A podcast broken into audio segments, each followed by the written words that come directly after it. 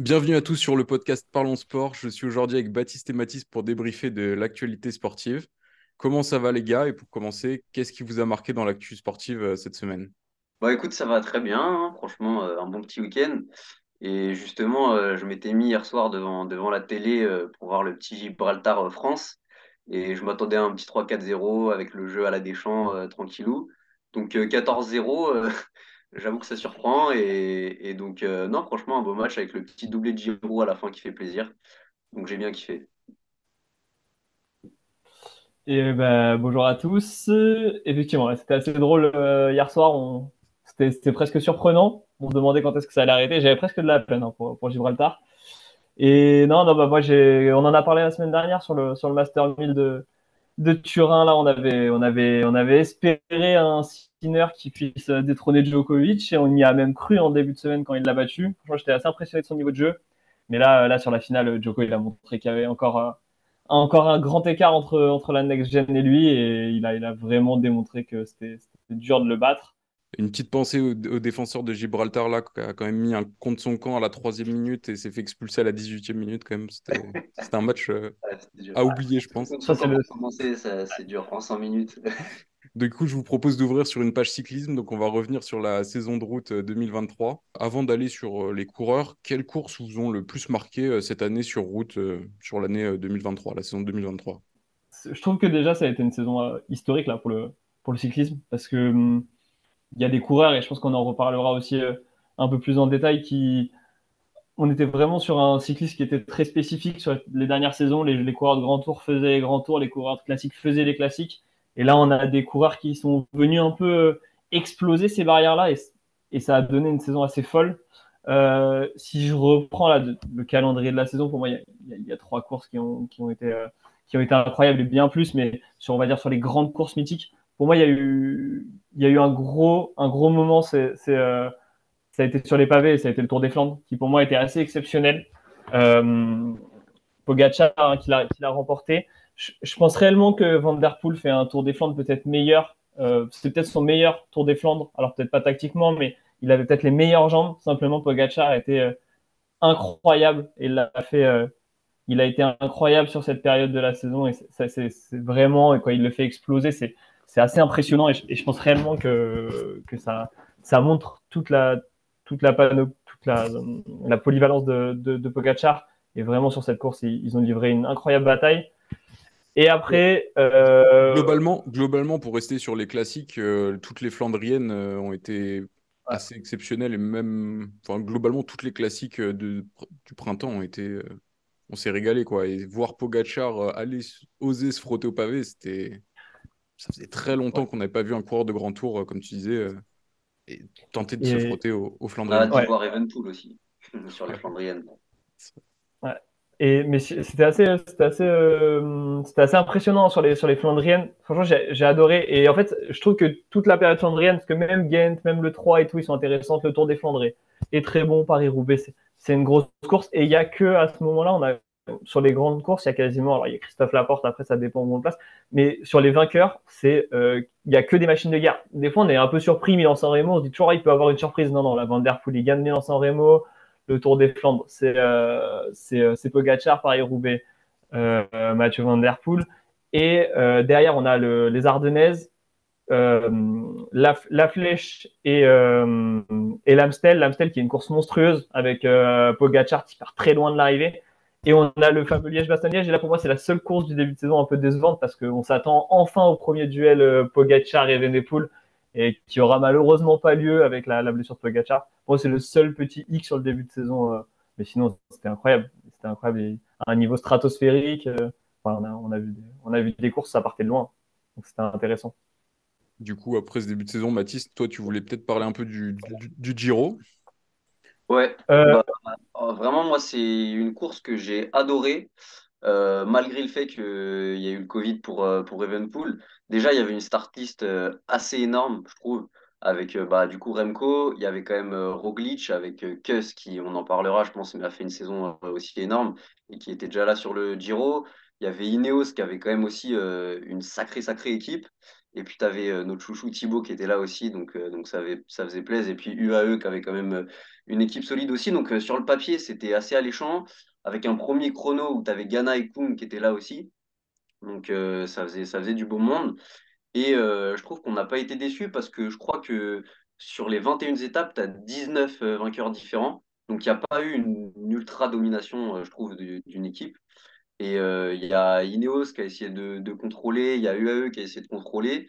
Et au final, jusqu'à la dernière étape, le dernier chrono, enfin sur le dernier chrono, on ne savait pas qui allait gagner. Roglic qui déraille juste, juste à un kilomètre de l'arrivée et qui finit par, par quand même battre Thomas.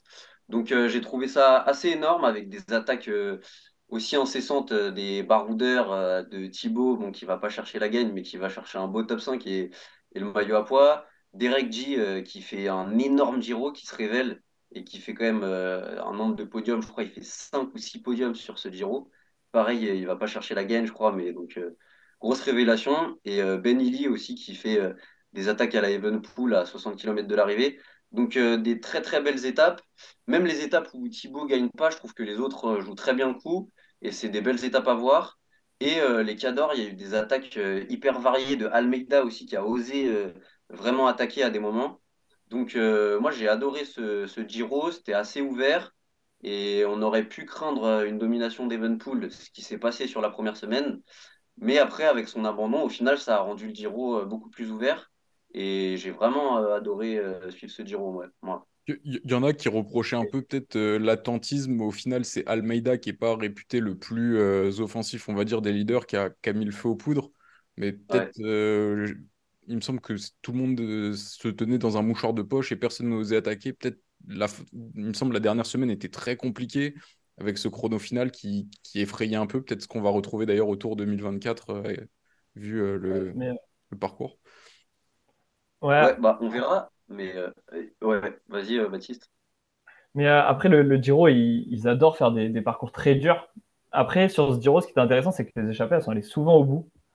Et ça, c'était assez intéressant. Il n'y a pas beaucoup d'étapes de, de, cadenassées par les, par les leaders, justement.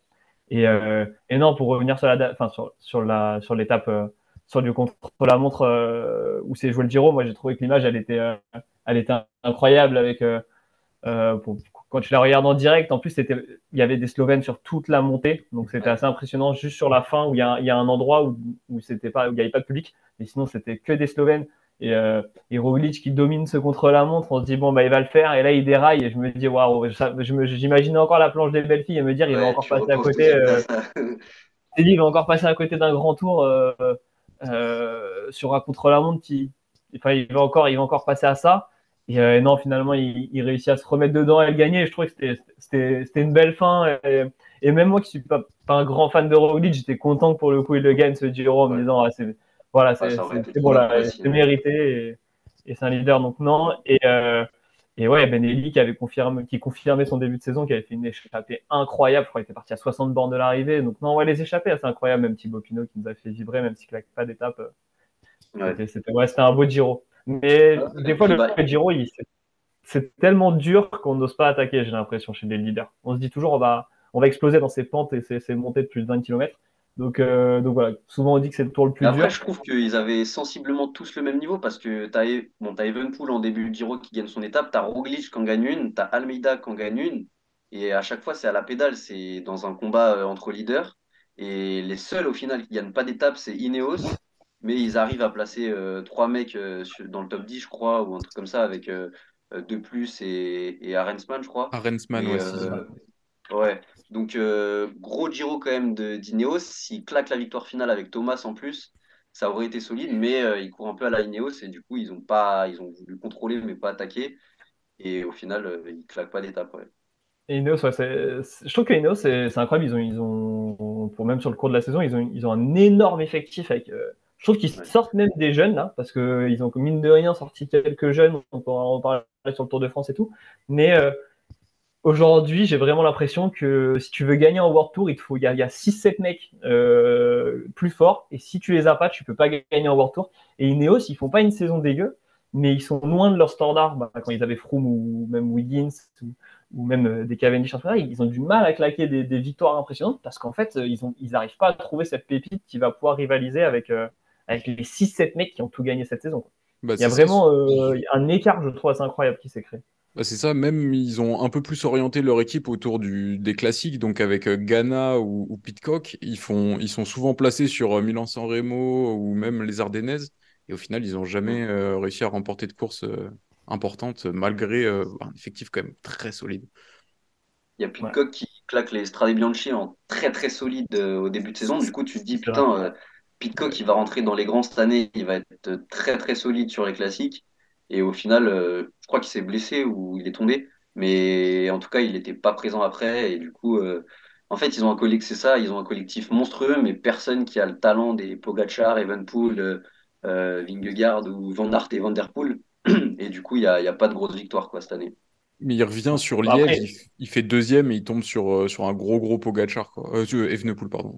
c'est ça en fait tu regardes, tu regardes même sur le Tour de France, ils font, ils font, ils font quatrième, je crois, ou cinquième, j'ai un doute, parce qu'ils chutent euh, dans la dernière semaine. Ouais, mais, euh, mais ils ont fait un nombre de top 5, de top 10, même sur les courses d'une semaine, mais ils ont eu du mal en, à, en claquer une, parce que bah, à chaque fois, il y a toujours un mec qui est plus fort. Il y a, alors, il y a Pitcock qui gagne l'Estrade Bianche, c'est une victoire assez importante.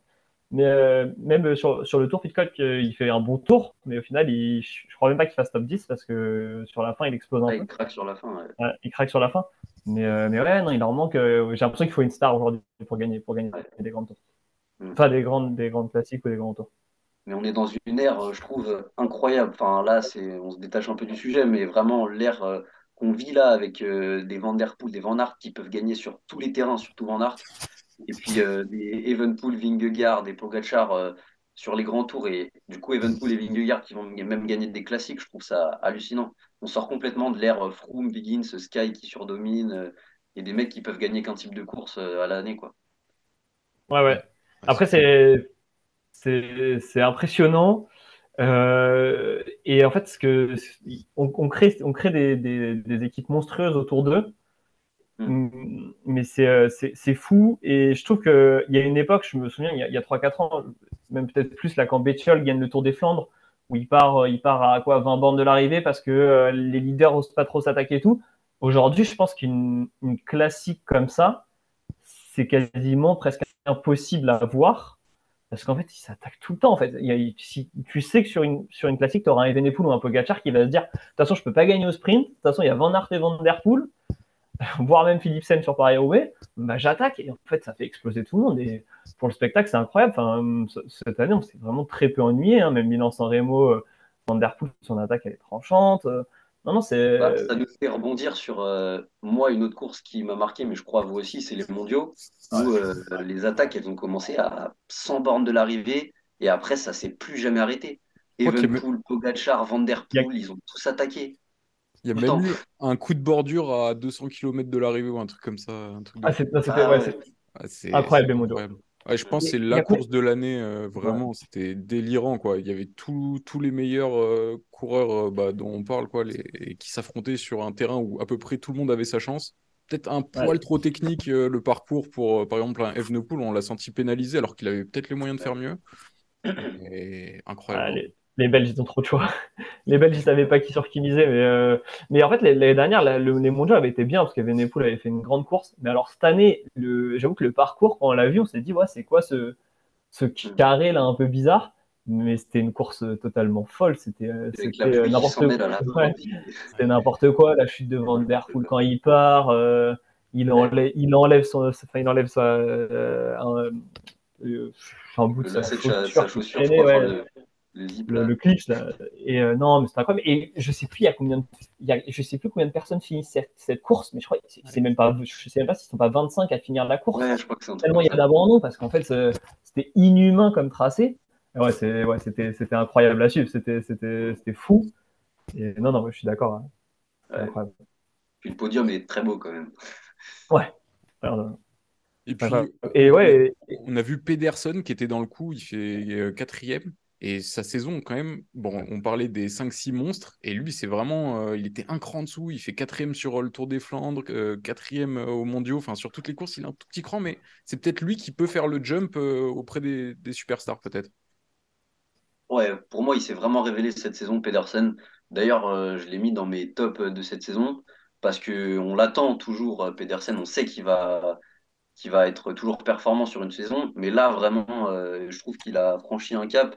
Et son mois d'août et son mois de septembre, je trouve ça hallucinant parce qu'il a fait un nombre de courses. Il claque, je crois, le classement général, je l'ai sous les yeux, il claque le classement général du Tour du Danemark mi-août. Ensuite, le 20 août, il claque euh, la classique euh, BMR, là. Ensuite, euh, enfin, et avant ça, du coup, début août, il fait quatrième des championnats du monde quand même. Et il remporte une étape du Tour d'Allemagne fin août. Et début septembre, il vient gagner le Grand Prix d'Isberg.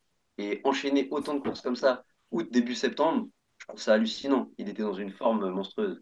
Ouais, c'est impressionnant. Moi je, moi, je trouve que l'année dernière, il avait déjà fait une bonne saison. Mais alors, cette année, je, il est sur le Tour d'Italie, il claque son étape, il va sur le Tour de France, Philipsen domine, c'est lui qui, je crois, euh, gagne le premier sprint que gagne pas Philipsen, alors il y avait une petite bosse et tout, mais il va le chercher.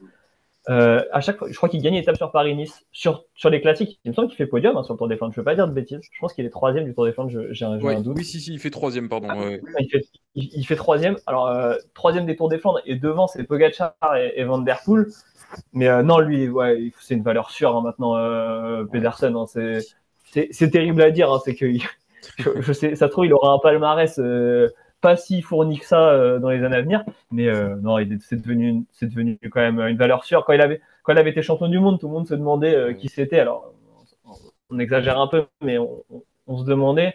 Je trouve que là, un petit peu comme Kiatowski, quand il avait été champion du monde, ça avait été une surprise. Et d'ailleurs, il avait quand même montré que on n'était pas champion du monde pour rien. Là, Pedersen, il prouve pareil. Il dit moi, je pense que Pedersen, ça, si j'avais un pari à faire, je pense que ça peut être une des surprises qui claque un Milan-San Remo ou un Tour des Flandres ou un Paris-Roubaix euh, bah, l'année prochaine. Euh, mais euh, je, pense qu'il aura quand même besoin d'un coup tactique ou que ça se regarde un petit peu. Je suis pas sûr qu'il puisse tenir à la pédale sur les attaques, par exemple, au Tour de Flandre. Des Flandres. Par contre, si si Van Aert et Van Der Poel reviennent, bah, il est capable de, les, battre au sprint aussi. Donc, euh. bah, au, mondiaux, au mondiaux, moi, ce qui m'a beaucoup surpris, c'est que pour le coup, il a été très peu tactique, j'ai trouvé, parce qu'il sautait sur toutes les attaques. À ah chaque fois qu'un mec sortait, tu avais Pedersen dans la roue.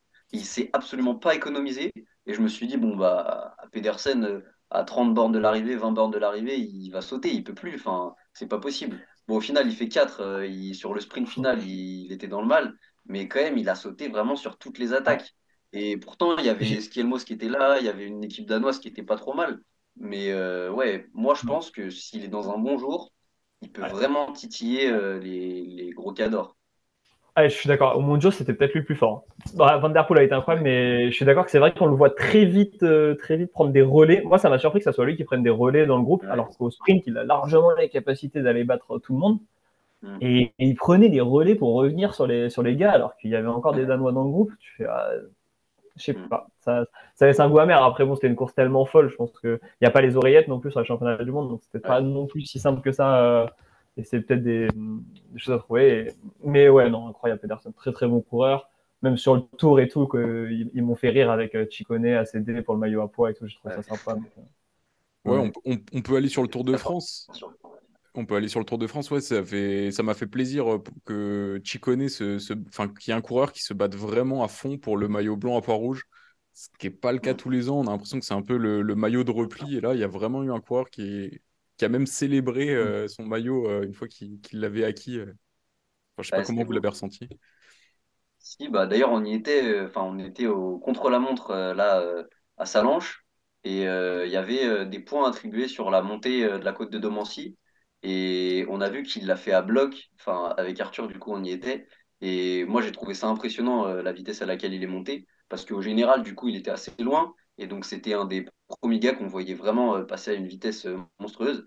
Et du coup, il a battu Vingegaard sur, sur la montée quand même de la côte de Domancy.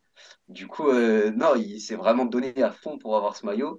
Et c'est vrai que ça, ça, fait plaisir quand même. Et puis là, c'est vraiment un pur grimpeur qui, qui l'a chopé ce maillot. Donc, ça fait plaisir je, je, suis content en fait parce que c'est vrai que souvent on disait que le maillot à poids maintenant c'était soit le leader du général ou un des, un des mecs sur le podium qui claquait, soit un leader du général qui s'était raté et qui prenait deux trois échappées à l'arrivée, enfin dans les dernières étapes et qui allait chercher. Là, je me souviens d'un maillot à poids de Bardet qui, qui est allé chercher comme ça. Là, je trouve que c'est beau, c'est un baroudeur, en plus c'est un grimpeur. Voilà, c'est bien et c'est bien pour le maillot à poids de retrouver des, des coureurs comme ça qui vont claquer. Je trouve que c'est vraiment, voilà, ça représente vraiment ce que doit être le maillot à poids. Et pour, pour revenir de, de manière plus générale sur le tour, pour, enfin, pour moi, le tour, j'ai entendu beaucoup de, pas beaucoup de critiques du grand public sur le tour en disant euh, Ah, euh, il a écrasé le tour. Euh, c'était trop ça. Moi, je suis plus réservé sur ça parce que je trouve qu'on a vécu deux semaines de Tour de France incroyables. Les deux premières semaines du Tour de France, incroyables. Je me souviens la première étape de montagne. Enfin, je pense qu'on s'en souvient tous. Vingegaard, il écrase, il écrase Pogacar. On se dit, OK, on va vivre un tour très long. L'étape d'après, c'est Pogacar qui reprend euh, du temps à Vingegaard et même sur les deux, trois étapes derrière. Et on se dit, waouh, ça y est, c'est incroyable, ils sont lancés. Et, euh, et on est un peu faussé parce contre la montre où Vingegaard, il explose littéralement tout le monde. Et, franchement, il faudrait y revenir sur ce contre la montre parce que il a fait un contre la montre. Moi, ça, moi, ça, me, fait, ça me fait trop rire parce qu'on dit tout le temps, euh, ouais, Vingegaard, sur ce contre la montre, il explose Pogacar. Ouais, mais Pogacar, il explose Van Aert qui est censé être le spécialiste du contre la montre. Et enfin, c'est c'était ahurissant le niveau des deux. Bon, ils étaient largement au-dessus. Et, euh, à partir de ce contre-la-montre, ça a été la fin du tour pour moi. Mais euh, sur ces deux premières semaines, c'était un tour, c'était un tour fou. Euh, et ils n'ont pas arrêté de, se reprendre 10 secondes par 10 secondes. Donc, non, moi, j'ai bien, j'ai bien aimé ce Tour de France. j'ai trouvé vraiment, vraiment, vraiment, ça, ça a permis. En fait, je trouve que ça a permis de mettre la, la rivalité Vingegaard-Pogacar en lumière et de se dire, j'avais toujours l'impression que Pogacar, euh, au niveau du grand public, était la star et que Vingegaard, malgré son tour de l'année dernière, était un peu en dessous.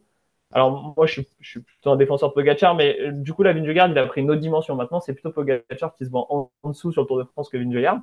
Ouais, Et euh, ça peut créer une grosse rivalité, quoi. Ça peut créer une immense rivalité pour les prochaines saisons.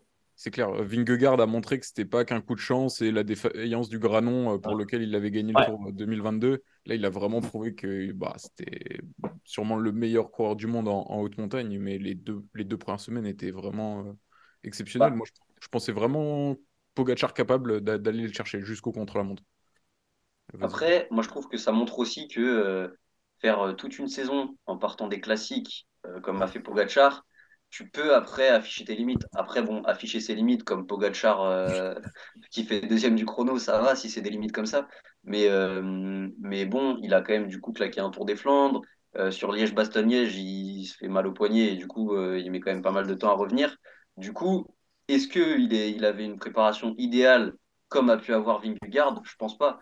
Et du coup, Pogachar, il fait quand même un tour énorme par rapport à la prépa qu'il a eu, où les deux étaient vraiment monstrueusement au-dessus du lot. Donc, je trouve que ça va, je pense que ça va être vraiment très intéressant l'année prochaine de suivre le tour si Pogachar le prépare très bien. Ouais, mais je sais pas si vous vous souvenez, au début du tour, il y avait un peu une peur euh, en mode euh, est-ce que euh, Pogacar va être assez prêt comme il n'avait pas, je suis même pas sûr qu'il avait couru, il avait peut-être fait le Tour de Slovénie ou les championnats, mais il n'avait pas couru depuis Liège, ça avait totalement changé sa saison et on se disait ça se trouve Vingegaard va écraser le tour quoi, ce qui n'a pas été le cas pendant longtemps. Et, et en fait, si, si, on reprend la réalité même sur le début de saison, la rivalité pardon sur le début de saison T'as un Paris-Nice où Pogacar écrase euh, Vingegaard et même Godu qui, qui est pas loin de faire, je crois qu'il fait 3 au final, mais qui est pas loin de faire deuxième derrière Pogacar. Et on se dit, ah bah, Pogacar, en fait, moi je me souviens qu'en début de saison, je me dis, bon, ça avait fait la même chose l'année dernière, mais je me dis, bon, bah, Pogacar, elle est vraiment au-dessus de Vingegaard. L'année dernière, ils l'ont eu parce qu'il y avait Roglic et qu'ils l'ont attaqué dans une étape euh, où ils ont fait un coup euh, stratégique incroyable. Et, d'ailleurs, Pogacar se blesse. Je me dis, bon, ça, ça peut être compliqué et tout pour le Tour de France. Derrière, Vingegaard écrase le critérium du Dauphiné et c'est vrai qu'en début du tour, je, me souviens de me dire, est-ce que Pogacar va pouvoir rivaliser? Première étape de montagne, il explose, et il, enfin, il explose. Il explose. Euh, il explose comme Pogacar est capable d'exploser. Hein, je, m'entends. Et moi, ce que, moi, ce que j'avais aimé, c'est vraiment la deuxième étape de montagne où justement, là, elle avait été folle parce que Jumbo voulait faire exploser Pogacar. Et je me souviens qu'ils avaient, ils avaient roulé sur, les, sur toute l'étape et tout. Euh, avec que on pourra aussi en reparler derrière, euh, qui, euh, qui, lâche les deux, Vingegaard qui attaque et Pogachar qui le contre. Et je me souviens de me dire, ah, c'est incroyable parce que le mec, quand même, il, il la veille, il est lâché et là, il, remet ça.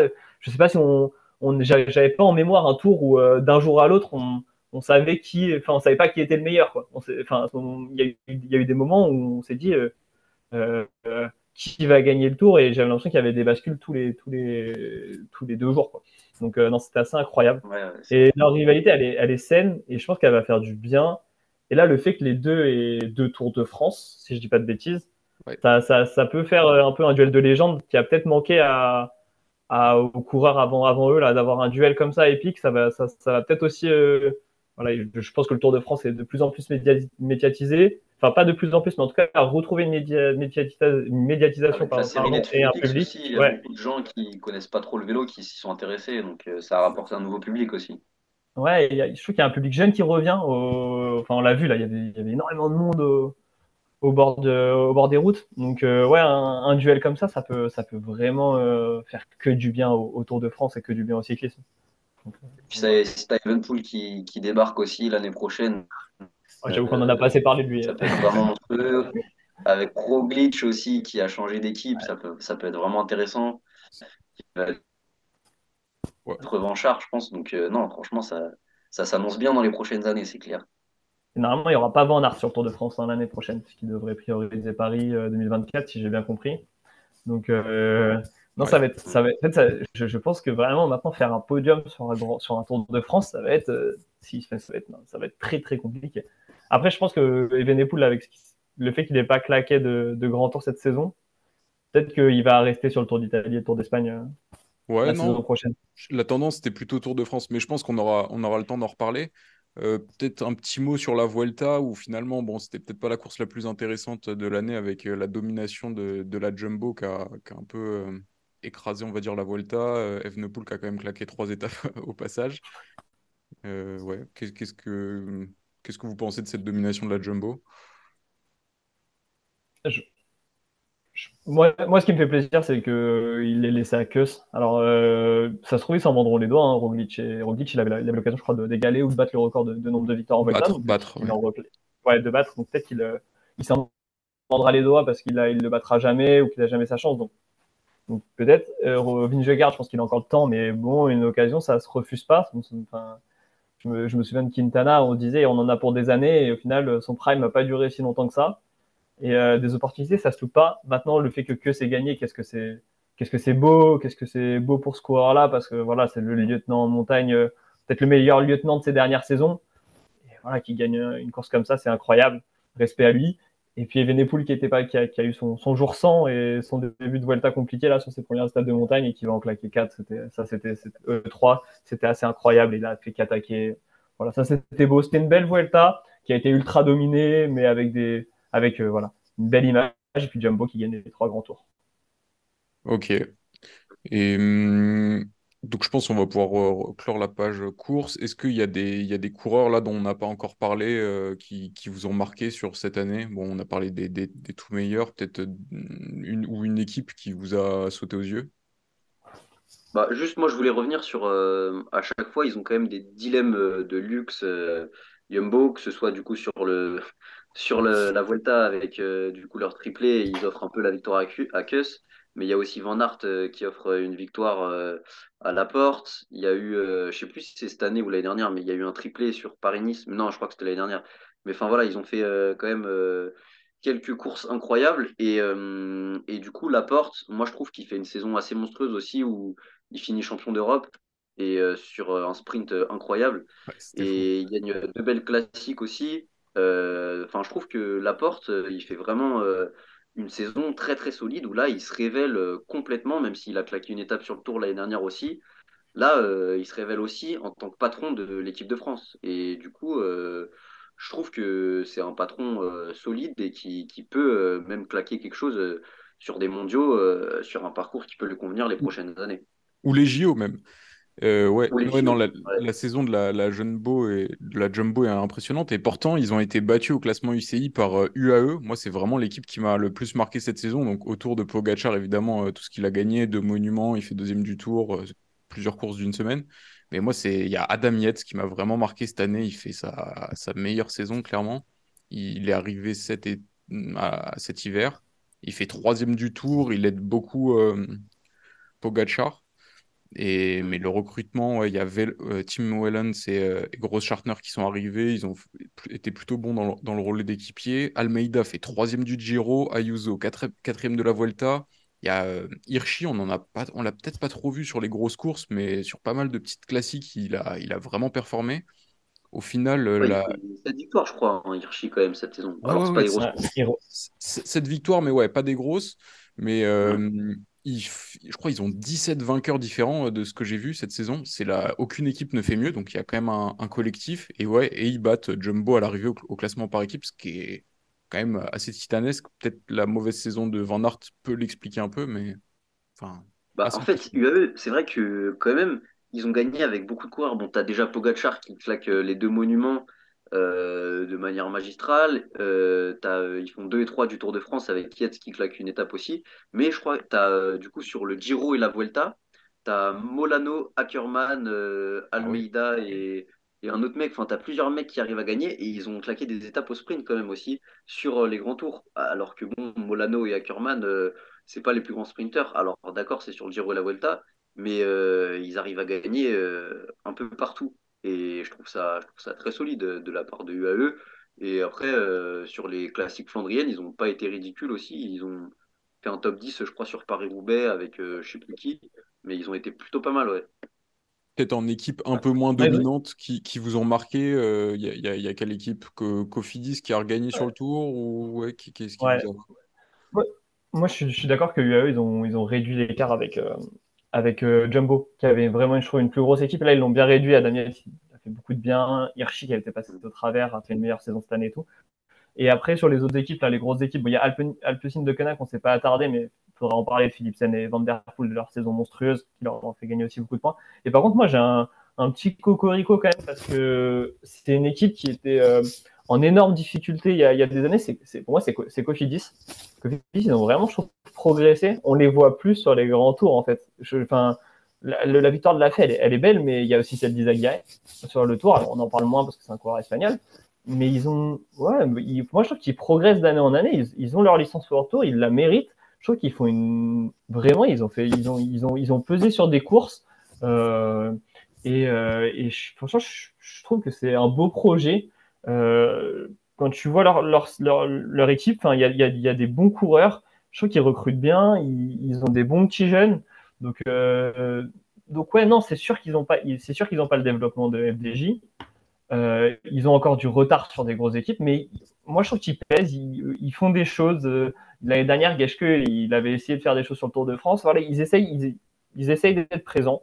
Et, euh, et donc c'est intéressant. Moi j'ai bien aimé leur saison. Ils ont, ils ont, ils, ont, gagné pas mal de victoires, pas sur des grandes courses. Enfin, mis à part le Tour de France, ils n'ont ils ont pas claqué des, classements généraux et tout, mais ils ont, ils ont été intéressants.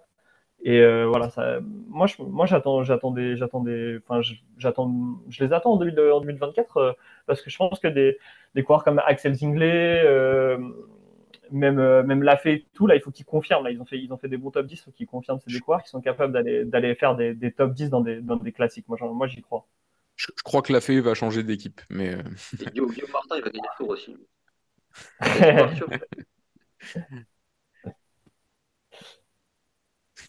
La Fée quitte. Ouais, je crois que la Fée va aller à AG2R si je me trompe pas. Je suis pas. Ah oui, ouais, c'est vrai. Il me semble. Ah, sur, sur raison. Mais ouais. Ah, ça, ça leur fait mal par contre. Ouais, ça serait une assez grosse perte effectivement pour eux.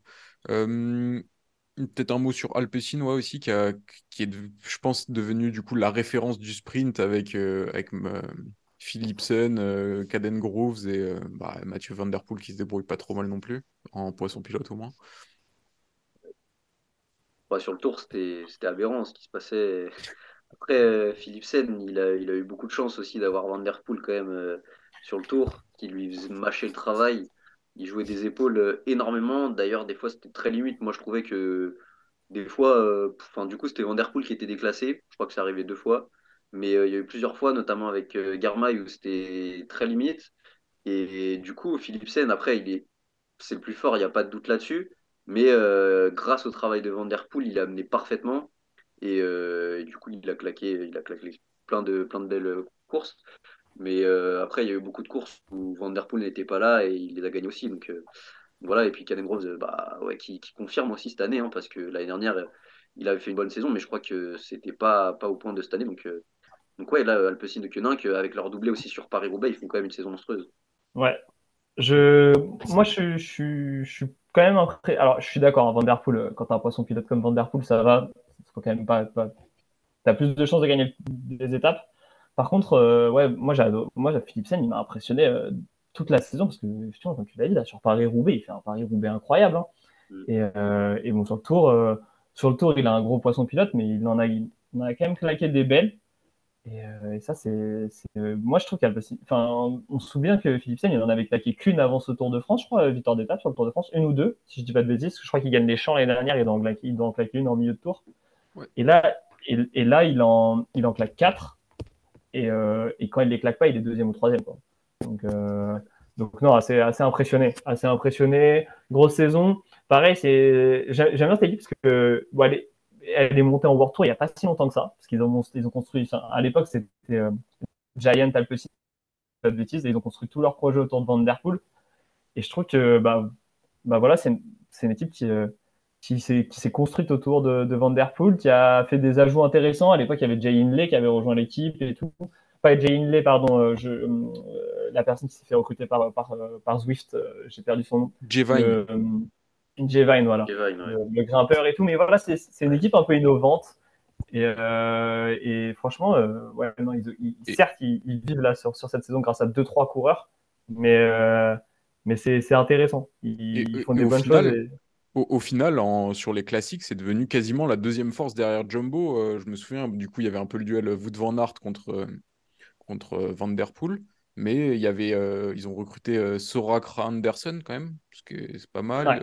ils ont plusieurs autres coureurs, j'ai pas les noms qui me viennent là, mais ils ont, ils ont l'ancien Sylvain Dillier, qui est l'ancien qui, qui, était le qui était suisse, qui a fait deuxième de, de Paris Roubaix, qui était chez eux à une époque. Ils ont, ils ont, ils ont du monde, hein. Ils ont Quinten Hermans aussi, je pense, sur des Ardennaises peut être costaud euh, bientôt. Ouais, non, ils ont une belle équipe. Hein. Ça, ça peut l'année prochaine, ça peut être très costaud. Mais bon, on parlera du mercato euh, dans un prochain podcast. Euh, je pense qu'on peut maintenant aller sur les, les, flops de la saison. On va aussi en parler. Il y a quand même une équipe qui a déçu sur les classiques cette année. C'est la Quick Step qui était un peu une référence en la matière, le, le Wolfpack. Cette année, les résultats n'ont vraiment pas été au niveau. Est-ce que c'est ouais, c'est une énorme déception euh, ou c'est une année sans? Enfin, Qu'est-ce que vous avez pensé de la Quick Step cette année? Moi, personnellement, c'est une déception. Alors, c'est une déception. Après, c'est toujours pareil. Voilà, comme on le dit, il y a 6-7 coureurs qui dominent. Ils ont Evenepoel, donc forcément, ils ont des résultats. Ça, c'est évident.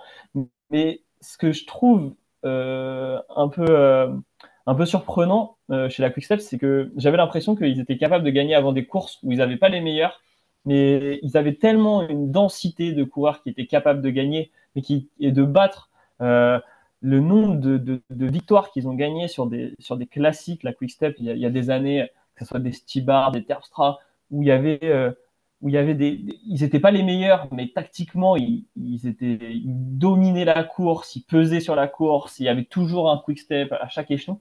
Et cette année-là, s'il n'y a pas un Evenepoel sur les courses, bah, je trouve que c'est plus faible. Euh, je sais qu'ils sont dans des années de transition parce qu'ils essayent un peu de sortir de, de, euh, de cette ultra euh, de cette ultra spécificité qu'ils avaient dans les dans, les dans les classiques et de partir un peu sur les grands tours parce que voilà il y a, Evenepoel dans l'équipe euh, et que c'est quand même un choix à faire et que bien évidemment faut l'accompagner mais, mais, mais si tu regardes, euh, là, Evenepoel, euh, bon, bah, c'est bien, il leur claque des victoires sur le Tour d'Italie. Euh, son Tour d'Espagne, bah, il passe à côté au début, mais il va leur claquer des victoires. Mais au final, moi, je trouve que c'est un peu l'arbre qui cache la forêt. Pareil sur leur Tour de France, parce que euh, bah, Julien Alaphilippe, clairement, il, il, déçoit. Et euh, heureusement que Casper Azrin fait deux échappées euh, formidables en fin de tour pour faire premier et deuxième. Mais sinon, bah, c'est un peu, un peu faible. Hein. Jacobsen, il n'a pas fait des pas fait une exceptionnelle saison. Euh, donc, euh, ouais, la Quickstep, moi, ils, me déçoivent, tactiquement. Avant, j'avais toujours l'impression que la Quickstep, ils allaient nous sortir un coup du château, un coup du chapeau, et que Asgreen, quand il gagne le Tour des Flandres, personne s'y attendait. Terpstra, il a déjà claqué des, des, des, des classiques, on disait, mais euh, il, il, il, était, il était pas, c'était pas le meilleur. Stibar, ouais, sûr, Van, Lampard, Tibar, même Kiatowski. Enfin, ils, ils, avaient, ils, avaient, une profondeur incroyable. Et là, sans Evenepoel, enfin, leur saison, enfin, Liège, Liège sauve, sauve, leur saison classique. Quoi. Mais sinon, euh, on les voit pas hein, sur le Tour de Flandre, même sur les Flandriennes. Hein, sur les Flandriennes, ils ont été, ont été absents. Ils veulent basculer sur les grands tours aussi, mais du coup, c'est exactement la même chose. À part Evenpool, tu as peut-être Van Wilder, et sinon, tu personne qui est capable de faire un top 10 sur un grand tour. Hein. Donc là, ils veulent euh, devenir plus complet et jouer sur les grands tours, mais là, pour l'instant, ça, ça marche pas. Euh, il y a aussi, j'ai vu un résultat qui est passé un peu inaperçu, c'est Andrea Bagioli qui avait quand même fait deuxième sur, euh, sur euh, le Grand Prix de Lombardie, sur le Tour de Lombardie. Ouais, lui c'est un peu la révélation. Et pareil, moi il y en a un que j'aime bien, c'est Tim Merlier. Et je, trouve, je ne comprends pas comment ce gars, je trouve qu'on on l'a pas vu de la, saison. Il a claqué des, il a claqué des, victoires, mais on, enfin, je trouve qu'on l'a pas vu. Quoi. Enfin, je, m'attendais à, qu'il l'utilise beaucoup mieux sur les grands tours et tout, et non, en fait. Euh, bah, euh, ce, qui est, étonnant, c'est qu'ils l'ont mis sur aucun grand tour, en fait. Euh... Bah, ils font deux tours avec Enepool et, le, et sur le Tour de France, ils mettent Jacobsen. Ouais. Mais, euh, mais allez, pour moi, euh, c'est un énorme sprinter. Hein. Je, suis un peu, je, suis un, je suis un peu déçu, quoi. Donc, ouais, c'est, moi, c'est, tactiquement, donc je suis un peu déçu de cette équipe. Et surtout qu'on avait l'habitude à ce que, que la Quick Step soit un peu l'équipe qui ils avaient le meilleur train souvent euh, pour le sprinter sur le tour, que ce soit Sam Bennett, euh, Cavendish à l'époque ou Kittel. À chaque fois, ils avaient le sprinter dominant qui enchaînait euh, les 3-4 sprints. Cette année, c'était Philipson. Et là, bah, Jacobsen est passé totalement à travers. Et ouais, c'est vrai que là, ils il a abandonné, il a, il a, chuté encore, Jacobsen. Donc ça, bon, c'est la faute à pas de chance. Mais après, c'est vrai qu'il y a le débat Jacobsen ou Merlier. C'est ce que tu disais, Baptiste. là, ils ont fait le choix Jacobsen. Au final, ça n'a pas été payant à chaque fois qu'il a été aligné, même sur des plus petites courses, euh, il, a, il a souvent euh, été chercher une victoire ou au moins euh, une grosse place. Donc je pense que ouais, il y a, y a le fait vert aussi qui, moi, dans ses déclarations et tout, il me paraît en fait complètement perdu. Taille Philippe, moi je vois pas trop pourquoi il fait ça. Et il y a plusieurs choses qui m'ont paru assez bizarres. Et cette équipe-là, j'ai l'impression qu'elle est vraiment sur une pente descendante et que c'est pas en train de s'améliorer. Pareil avec ce qui s'est passé là il y a pas très longtemps on entendait parler de l'association avec Jumbo pour l'année prochaine, avec euh, Ineos pour, euh, pour l'année prochaine. Ah, et, avec euh, ouais, avec Jumbo, pardon. Et du coup, ça, ça montre aussi que enfin c'est une équipe assez friable en ce moment. Quoi. Assez, les, les, coureurs étaient inquiets. ils sont pas dans un, dans, dans un cadre assez favorable, je trouve. Et, en fait, ce que je me souvenais, moi, enfin, vraiment la quick l'image que j'en ai, même sur les grands tours, c'est que même quand elle n'avait pas un sprinter dominant, tu avais un, quick step en échappée ou même en début de tour là sur les étapes un peu un peu casse-pattes, tu, tu, savais que la, quick step ils allaient peser sur la course, tu savais que ils allaient avoir des mecs dans les échappées, enfin même des, des, des, attaques. Euh, je me souviens de victoire de, de Kiatowski, de Tony Martin, des mecs comme ça un peu euh, un peu un, peu baroudeur euh, qui sortaient toujours des, belles étapes. Là, je l'ai pas revu quoi. Heureusement qu'Asgreen leur sauve le Tour de France. Euh, et, comme tu dis, moi je pense que, attention, euh, Quickstep, c'est un. Il faut pas l'oublier, c'est une équipe belge. Ils ont énormément de pression sur les Flandriennes et ils sont beaucoup critiqués là-dessus. Euh, quand il y a eu la fusion, là, il, y a eu la, question de la fusion avec la Jumbo. attention, pour moi, attention, c'est une équipe qui, je pense pas qu'elle disparaîtra, mais ouais, une grosse fusion c'est pas impossible et il faut pas l'oublier aussi et c'était Alberto Contador qui avait dit ça et Venepool à un moment il était annoncé du côté d'Ineos alors je pense que c'était que des rumeurs. Euh, mais euh, ils sont en train de faire une transition mais comme je l'ai dit il y a enfin à mon avis Venepool il est pressé de gagner. Il est pressé de se mesurer au meilleur. Et s'il a pas ses coureurs de grand tour à côté de lui parce que s'il a pas son 7 que ça lui ça va on, on l'a vu ou un Adam ou un Adam c'est impossible de gagner un grand tour. À l'heure actuelle c'est cadenassé donc, euh, vu, leur, pack, euh, ils aller chez Ineos, je pense. Bah, ils, ont ils ont recruté euh, Landa euh, pour la saison prochaine, on verra ce que ça donne. moi, j'ai envie d'enchaîner avec un autre flop, c'est Binyai Girmay, l'Érythréen, qui avait fait une assez bonne saison 2022, donc on avait des, des attentes sur lui. Il a été sur le Tour de France quasiment fantomatique. Il doit faire deux top 10, euh, alors qu'il a quand il avait quand même des équipiers pour, euh, l'aider sur les, sprints. Sa campagne de classique est extrêmement décevante aussi. Je crois sur l'année, il doit gagner deux victoires seulement. Pour un, sprinter, c'est quand même très, maigre.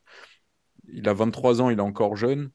Donc euh, on, va voir pour la suite. Mais ouais, il n'a clairement pas confirmé sa, sa bonne saison 2022. Est-ce que vous avez d'autres noms euh, qui, qui, vous ont un peu déçu, vous, euh, cette année, des équipes? Bah, Moi, je voulais juste euh, quand même finir sur Peter Sagan et la Total Energy en général. Peter Sagan, c'était quand même sa dernière saison. C'est une légende, ce mec. Enfin, voilà, j'aurais adoré sur ces dernières saisons le voir être à la bagarre avec des Van Aert, des Van Der Poel sur les classiques. Ça aurait été juste incroyable. Moi, je pense qu'on est tous très déçus. zéro victoire sur sa dernière saison il part un peu dans, l'anonymat euh, quand même euh, sur une course là en Vendée. Enfin bon, c'est, je trouve ça dommage. Et, euh, puis Total Energy en général, qui sont qu'à 9 victoires cette année, qui ont claqué aucune victoire en World Tour. alors c'est une équipe Continental Pro, mais elle avait, quand même un, un gros gros effectif. Et, et, en fait, je pense que c'est aussi ça qui fait couler cette équipe parce qu'il ramène ces mecs euh, qui, qui, sont euh, retraités depuis, depuis déjà deux ans. Et, euh, et, en fait, sur toutes les courses où Sagan est aligné, bah, toute l'équipe est à son service, ou au moins essaye de faire en sorte que Sagan puisse être placé, puisse jouer. Mais du coup, ça fait couler toute l'équipe. Et après, des mecs comme Turgis, Latour, qui normalement, Turgis, il avait quand même fait des, des podiums sur des monuments, je crois. Et du coup, bah, cette année, ils n'ont ils ont pas été présents, pas au niveau. Donc ça, ça a fait couler Total Energy qui, finit assez loin au classement UCI euh, euh, par équipe euh, cette année quand même. Mais ouais, pour revenir, je, reviens sur, sur Total. Pour moi, c'est jamais bon de prendre des légendes en fin de cycle et, de les prendre dans ton équipe. Alors, c'est franchement, c'est toujours compliqué à gérer dans le cyclisme. Tu le vois, il n'y a que Quickstep avec Cavendish où ça va marcher. À la limite, Astana, peut-être ça marchera. Mais c'est toujours compliqué. Sagan, c'est une immense légende, mais ça fait deux ans euh, enfin, qui, qui, qui, galère. Quoi. Il, a dû, il a dû gagner une étape en World Tour. Alors, franchement, ils ont gagné avec Souple là, sur, sur la Volta. Ça leur a sauvé leur saison un peu. Souple, ils sauvent un peu la saison. Mais enfin, voilà.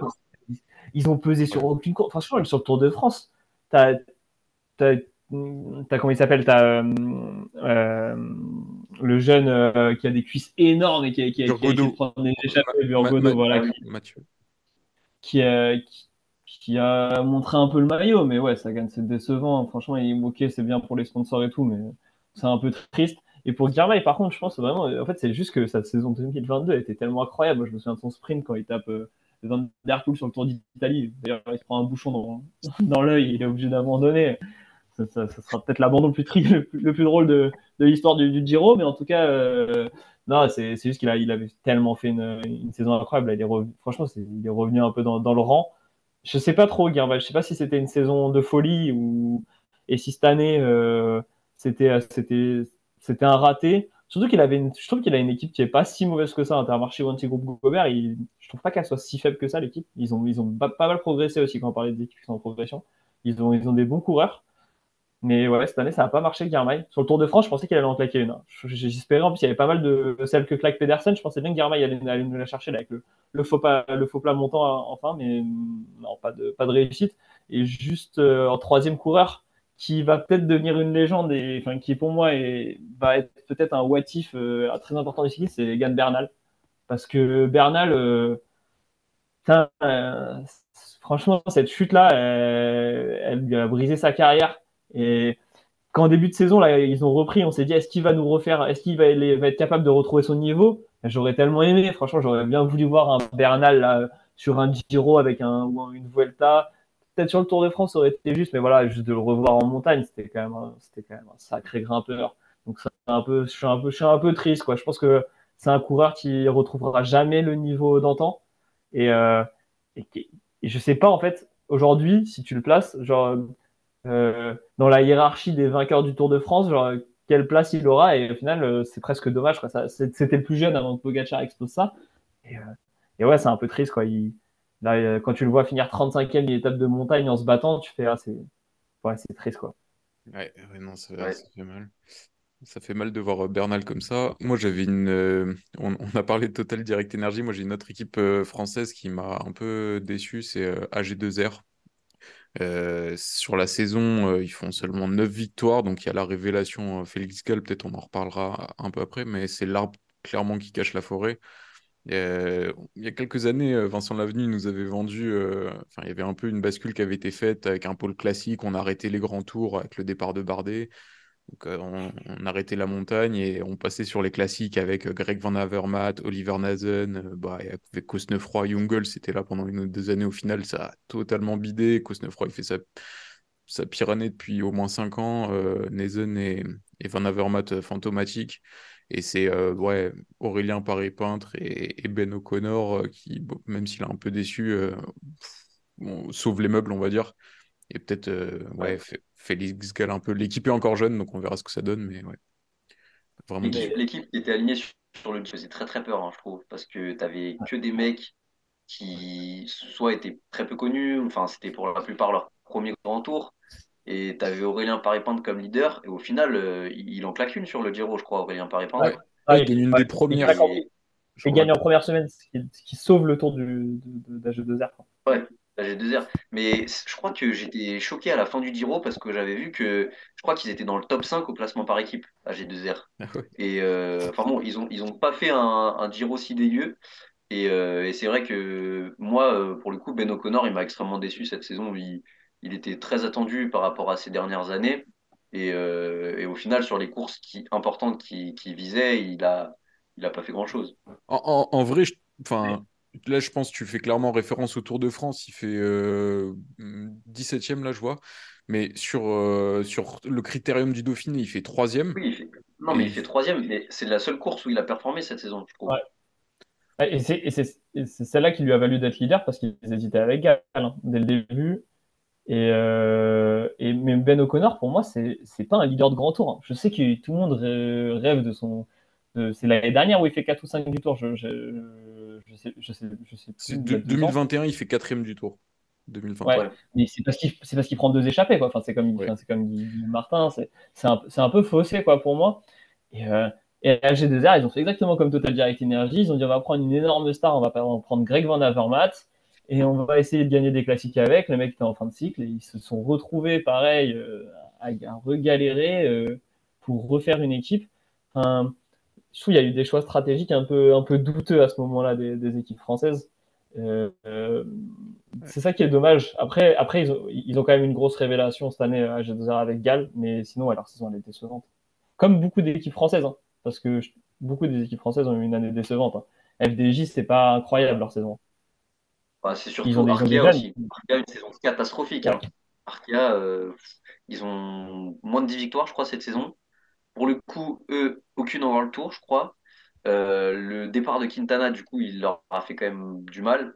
Et, euh, et Barguil, il n'a pas une victoire, je crois, cette saison.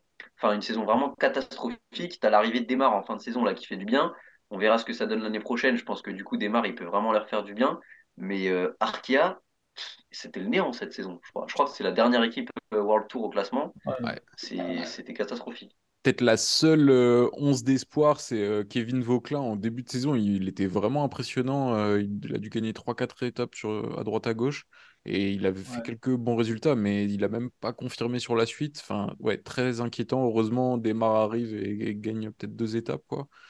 Mais ouais, c'est compliqué. Euh, Luca Mozzato, il avait fait une bonne saison dernière, on se disait pourquoi pas.